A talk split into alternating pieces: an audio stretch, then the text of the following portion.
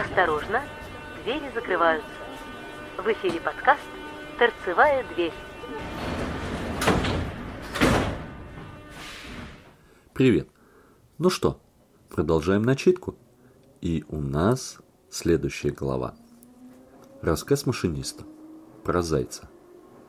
Подъезжаю сегодня к мощной канаве. Смотрю, по путям вроде кошка скачет. Не, я, конечно, видел кошек в депо, но до такой наглости, как скакать перед идущим поездом, они еще не дошли. Присмотрелся. Заяц. Жирный. Посигналил пару раз, он осиганул в траву. ДДшники веселятся. Хрен ли зайца гоняешь? А что с ним делать? Развели, понимаешь, зоопарк в депо. Зайцы по путям скачут. Нормальному поезду проехать нельзя. Вот именно такие мелочи и добавляют позитива, особенно когда смена закончена. Откуда заяц? Так лежи рядом. В депо травы полно. На мойку, особенно ночью, редко кто заходит. Собак нет. Вот, видимо, косой пригрелся отъедается перед зимой. Глава пятая. Всем спать! Замечали, как поезд метро убаюкивает усталого человека. Некоторые регулярно досыпают по дороге на службу и дремлют, когда едут домой. Представьте себе, машинистам тоже хочется спать, и не всегда это желание настигает их дома.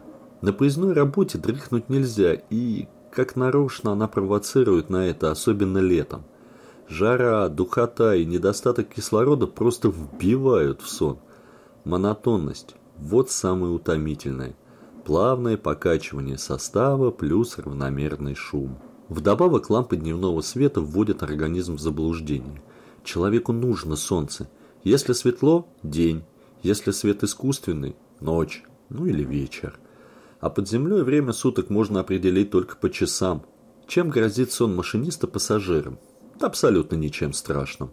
Сон может спровоцировать проезд запрещающего светофора, что повлечет автоматическую экстренную остановку состава. Торможение будет интенсивное, но если вы держитесь за поручень, то единственное, на что сможете посетовать, в этот раз как-то резче остановились. Ну и в последних вагонах будет ощущаться запах бакелита, запах тормозных колодок. Помните фильм «Катастрофу метро», когда там поезд летел по, по, по тоннелю, искры и все это? Абсолютно не похоже. Это действительно так. Торможение будет интенсивное, но если вы держитесь за поручень, вы точно не упадете. Чем еще? Проездом станции. В этом случае диспетчер мгновенно разбудит машиниста, и на следующей станции поезд точно остановится. Как говорит один мой товарищ – но это не точно. Точно-точно, точно остановится. Правда, в обоих случаях, скорее всего, будет дана команда на высадку пассажиров, и в результате вы либо проедете свою станцию, либо придется выйти и уехать на следующем поезде. Вот и все для вас неудобства, если машинист задрыхнет на боевом посту. А его накажут пинком под зад с должности. Вот когда сильнее всего хочется спать. Это индивидуально, но, как правило, сон одолевает машиниста не в часы пик, а перед самым концом пика, либо уже после, когда спадает общее напряжение. При ранней смене это третий-четвертый круг. Накатывает жуткая сонливость, глаза слепаются и нет никаких сил удержаться, чтобы вот не закрыть их всего на секундочку. Этот эффект хорошо знают летчики гражданской авиации. Взлетели, Поставили машину на автопилот, дружно выдохнули, и весь экипаж начинает клевать носом. Водителям советуют в таких случаях встать на обочину и подремать полчасика, но для машинистов, как и для летчиков, это точно не подходит. В итоге начинается яростная борьба со сном. Есть рекомендации службы подвижного состава, что нужно делать. Попрыгать, поприседать, походить по кабине. Машинисты говорят, пробовали, не помогает. Увы, но действительно не помогает. Пока ты прыгаешь, приседаешь, сонливость отступает, но ровно до того момента, пока не сядешь в кресло. И тогда... И тогда сон наваливается с новой силой. Да и не всегда можно выполнить эти рекомендации, не нарушая инструкции. Например, когда ручка находится в ходовом или тормозном положении. Машинист должен сидеть на месте, как приклеенный. Не станет же он бросать контроллер и изображать кузнечика, летя под запрещающий сигнал светофора или тормозя на станции.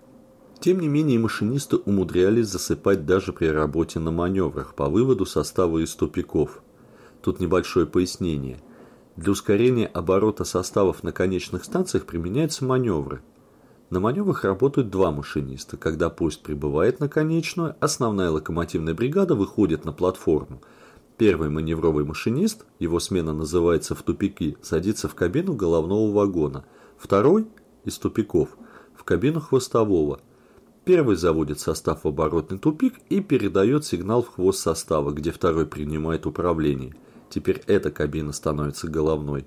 Блокпост переводит стрелки, второй маневровый выводит состав на другой путь станции, где его уже встретит основная бригада. Затем оба маневровых машиниста выходят на платформу и ждут следующего поезда – Такая схема позволяет сэкономить время, иначе основной бригаде пришлось бы переходить по путям в тупиках из головной кабины в хвостовую, и, поверьте, интервал в 6 минут в утренний час пик – это был бы еще очень хороший интервал. Тем не менее, машинисты умудрялись засыпать даже при работе на маневрах по выводу состава из тупиков. Вроде бы, когда там спать-то? Режим маневров рваный. Сел в поезд, перегнал, вышел из поезда по платформе, перешел, опять сел и в кабине дремать некогда, только ручку схода кинул в ноль, как уже тормозить надо. Но именно в этот момент, когда ручка встает в ноль, люди и вырубались, просыпаясь только от света станции, бьющего сквозь веки. У каждого машиниста есть устройство под названием будильник водителя, которое всегда должно быть с собой. Похоже на слуховой аппарат, вешается за ухо.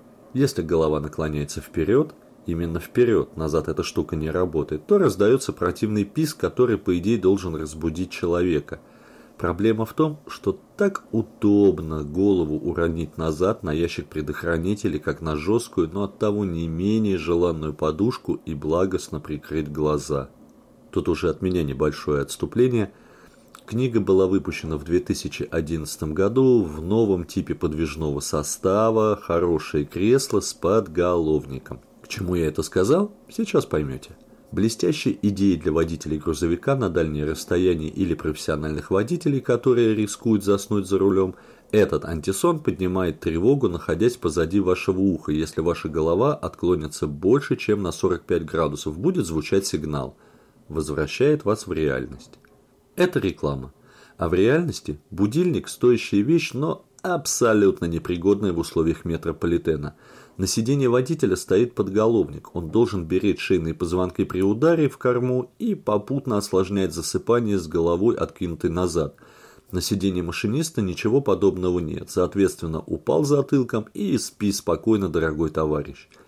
Если машинист проехал станцию по причине сна на рабочем месте – Первый вопрос ревизоров, был ли у него будильник с собой и надел ли он его, когда почувствовал сонливость. Вот как будто это панацея. Инструкторы регулярно проверяют наличие и работоспособность будильника, и машинисты надевают его на ухо, когда уж совсем не в моготу, но больше для очистки совести, ибо доверия к этому агрегату нет никакого. Уж лучше песни петь, курить, лишь бы только не уснуть. За одного битого двух небитых дают. Вот и со мной был случай, научивший не поддаваться сну, как бы не слепались глаза. Ну, тоже по молодости один раз заснул. Ладно, чё уж там, дела давно минувших дней, преданию старины глубокой. Сейчас расскажу. Отправился с баррикадной в центр. Сбросил ручку в ноль и... И отключился. Вот то самое подлинное. Я сейчас на секундочку глаза закрою, ничего не случится. Случилось. Открываю глаза, Пушкинская, практически середина платформы, скорость 58 и, соответственно, АРС не сработала. С криком «Твою мать!» Рву все на себя. Остановился. Точно у знака 8. Руки и задница мокрые от пота. Вот повезло. Просто повезло. С тех пор я не сплю на работе. Да, с тех пор я как-то в метро вообще тоже не сплю, даже когда пассажир. Просто не могу. Закрываю глаза и сижу с закрытыми глазами. Но сна... Но сна нет. Что ты делаешь, чтобы не спать? Это вопрос уже мне.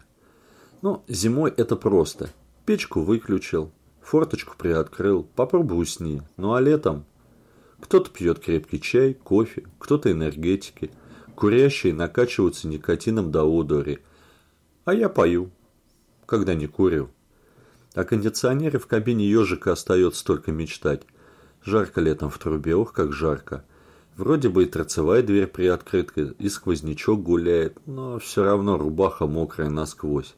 Так что иногда пассажиры первого вагона на ТКЛ могли услышать хриплый голос, завывающий что-нибудь вроде «У меня желтые глаза, Теплые глаза, полные огня.